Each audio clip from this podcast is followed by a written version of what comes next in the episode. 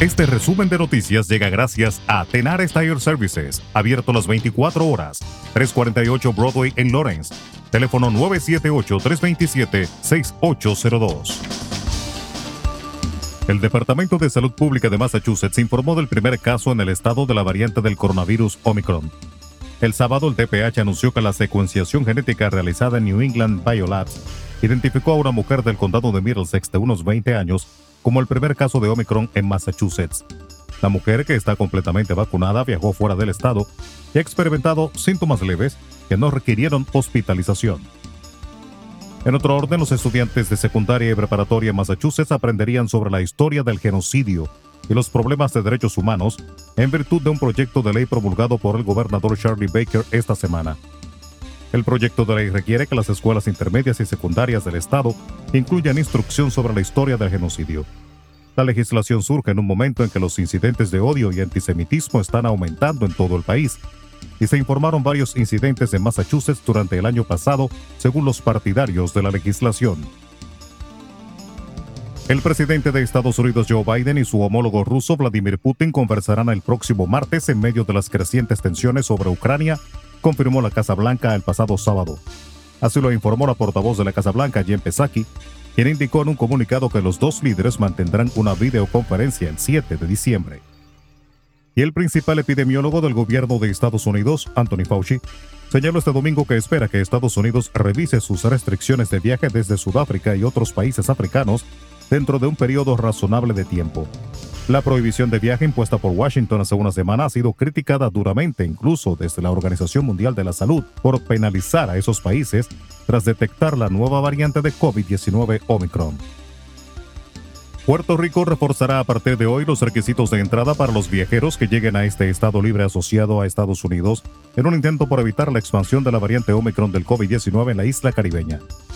El gobierno puertorriqueño informó a través de un comunicado que a partir de hoy lunes todos los pasajeros que lleguen a la isla, independientemente del estado de vacunación o procedencia, deberán completar la declaración de viajeros para que las autoridades dispongan de un control de síntomas a través de la aplicación SARA Alert.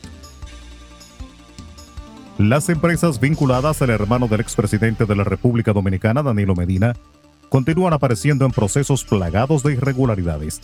La Cámara de Cuentas de la República Dominicana presentó el informe final de la investigación especial practicada a la empresa distribuidora de electricidad del Este, EDESTE.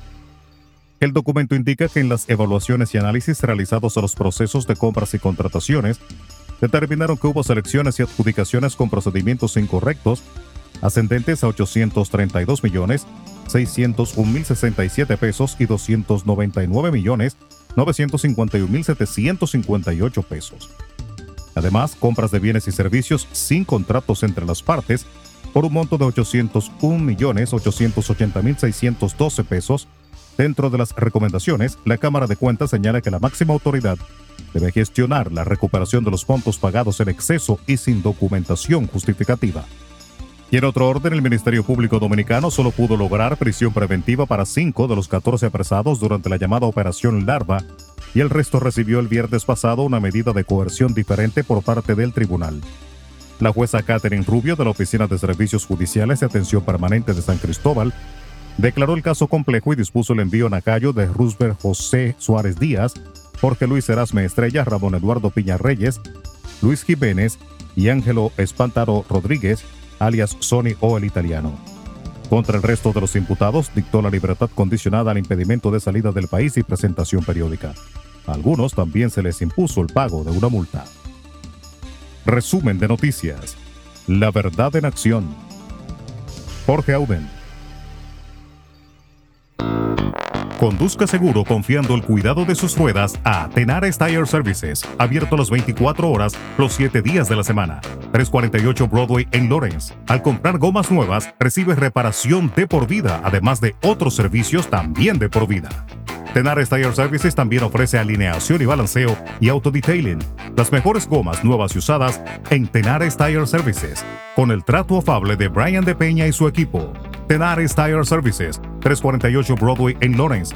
Teléfono 978-327-6802.